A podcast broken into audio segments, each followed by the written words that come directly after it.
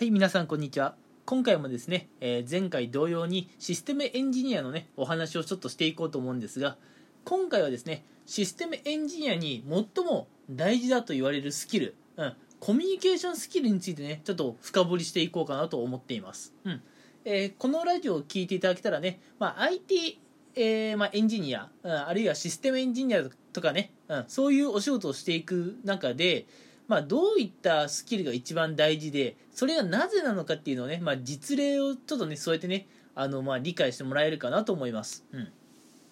まずねあのこれね結構いろんなところで言われると思うんですけどねやっぱりシステムエンジニアとかそういう人たちに大事なスキルっていうのはコミュニケーションスキルなんですね何よりも、うん、あのもちろんねパソコンを使えるってこともかなり大事です。パソコンを使えるってのはまあどういうことかっていうとまあなんだろうね。例えばパソコンのねセットアップができるとかね、うん、あるいは設計書を作成するってなると多くの人は Excel を使うんですけれども Excel の機能をね使いこなせるとか、うん、いやそういったことも確かに大事ですよ。確かに大事です、うん、あとねやっぱまあ IT 業界に行くんであればねプログラミング言語とかもね一つくらいはねあのしっかり扱えるようになっておいてほしいんですが、うん。まあ、ぶっちゃけですねそういったことは入社してから身につけても遅くはないんですよ、うん、あの特にね年功序列の会社って1年目2年目はどんなに頑張ってもあの給与とかは基本的に同じです、うん、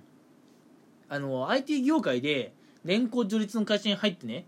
給与で、まあ、同期で差が出てくるのは大体3年目以降なので、うん、3年目以降で同期に差をつけられないように3年目までにこうプログラミング、まあ、言語だのエクセルでねあの機能を使いこなして仕事を効率的にやるだのそういったことを3年目までに身につけておけばいいんです、うん、でもね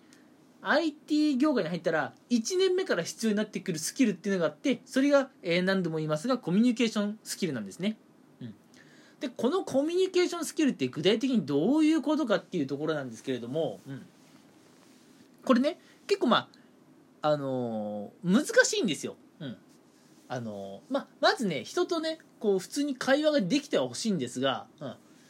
人とね会話ができるって言っても何もねあの休憩時間にまでね人にコミュニケーションを取ってこう、まあ、いわゆるなんて言うんですかね陽キャって言うんですかね、うん、陽キャになれって言ってるわけじゃないんですよ、うん、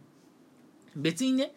あの昼休みは寝ててもいいんですよ。僕なんかそうです。飯食ってあと寝てますもん、うん、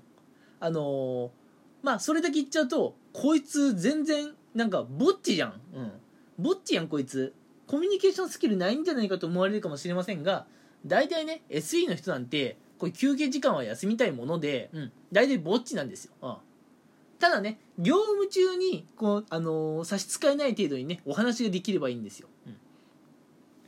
で差し支えのない業務に差し支えのない会話っていうのはどういうことかっていう話なんですけれども、えーまずね、えー一つ大事なのは自分が結局何を伝えたいのか。自分自身でまずよく分かっているということですね、うん、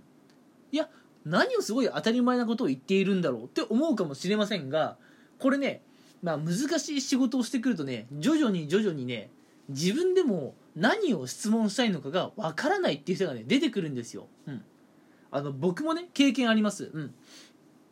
あのまあ、設計書を作ったりだとかあのなんだろう、まあ、プログラムを組んだりする過程でなんかねあの難しい課題にぶつかったということは僕もわかるんですよ、うん、何か今難しい問題にぶつかっていて作業がなかなか進まない、うん、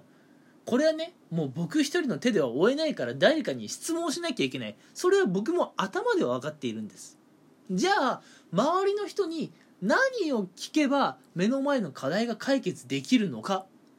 これが分からなくていざね他人に質問しようとしても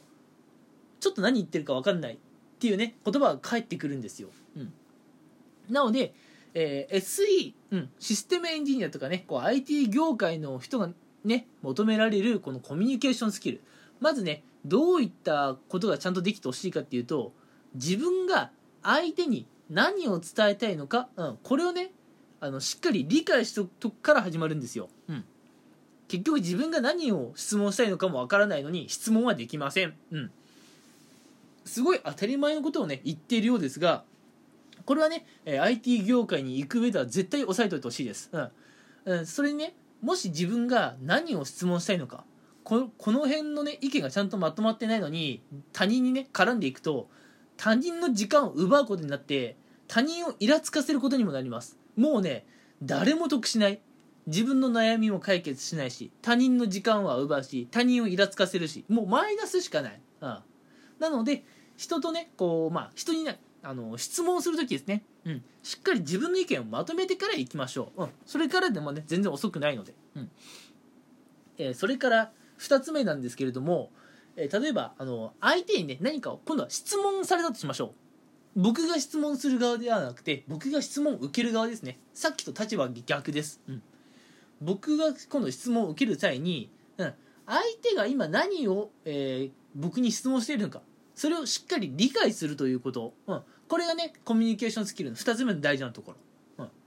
これまた当然じゃんと思うかもしれませんがこれもね結構大事なんですよ、うん、やっぱね相手の言っていることと自分が今頭の中で理解していることに食い違いがあると全然話が進まないんですよね、うん、なので相手が何を聞いてきているのかをそれしっかり理解して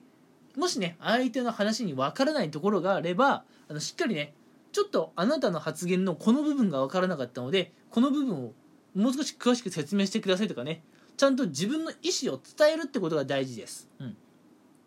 あのね相手にね質問にまあ質問で返すということはねそんなに悪いことじゃないんですね。うん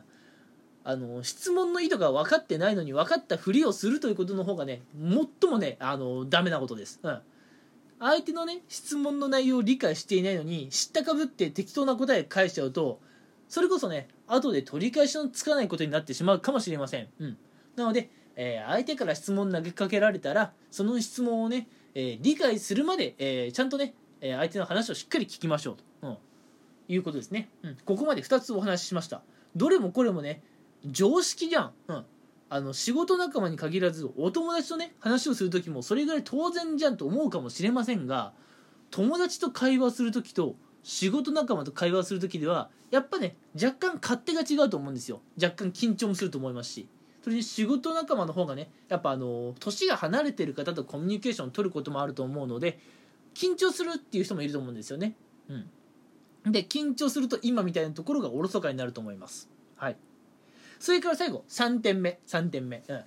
相手にねこれを伝えておいたら相手はね多分きっと得するだろうと、うん、なので相手が求めていること以上の、えー、まあ、答えを返してあげる、うん、これ3点目なんですけれど、うん、今回紹介するのはこの3つ、うん、この3点目がねやっぱ一番難しいと思います、うん、実際かなり難しい、まあ、僕もねこれねあの毎回毎回できてるかって言われるとねちょっとそこは怪しいんですよね。僕も点数つけるなら50点くらいなんですけれども、うん。まあ、これがねできるようになれば、うん、相手の意見をしっかり自分の中でね理解して、うん。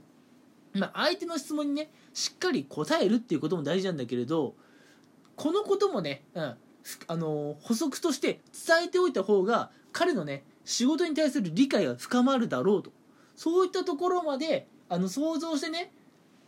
お答えを返してあげると相手はすごく喜ぶんですよ、うん、相手が望んでいた答えだけではなくてね、うん、まあ業務上のね知識が身につくような答えとかを返してあげると、うん、相手にとってねメリットがあるので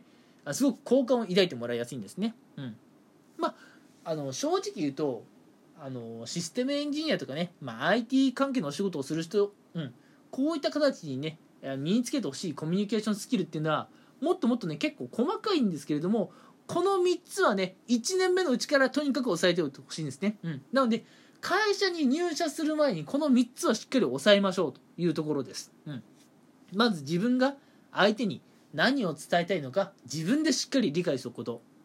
2つ目相手の意見をしっかり理解するまでしっかり相手の話を聞くということ、うん、分からなければ質問を仕返しましょう。3つ目。相手の質問に答えるのは当然なんだけれども補足としてね付加情報をつけてあげると、えー、さらにね効果を得られますっていうところですね、うん。えー、もっとね、あのー、他にもいろいろあるんですが、今回はね、時間の関係でこの3つだけにしたいと思います。ということでね、えー、IT 業界に行きたい方は、この3つをね、えー、日頃の生活から意識して、周りの人と会話をしてみてください。はい。えー、今回はこの辺にしたいと思います。ありがとうございました。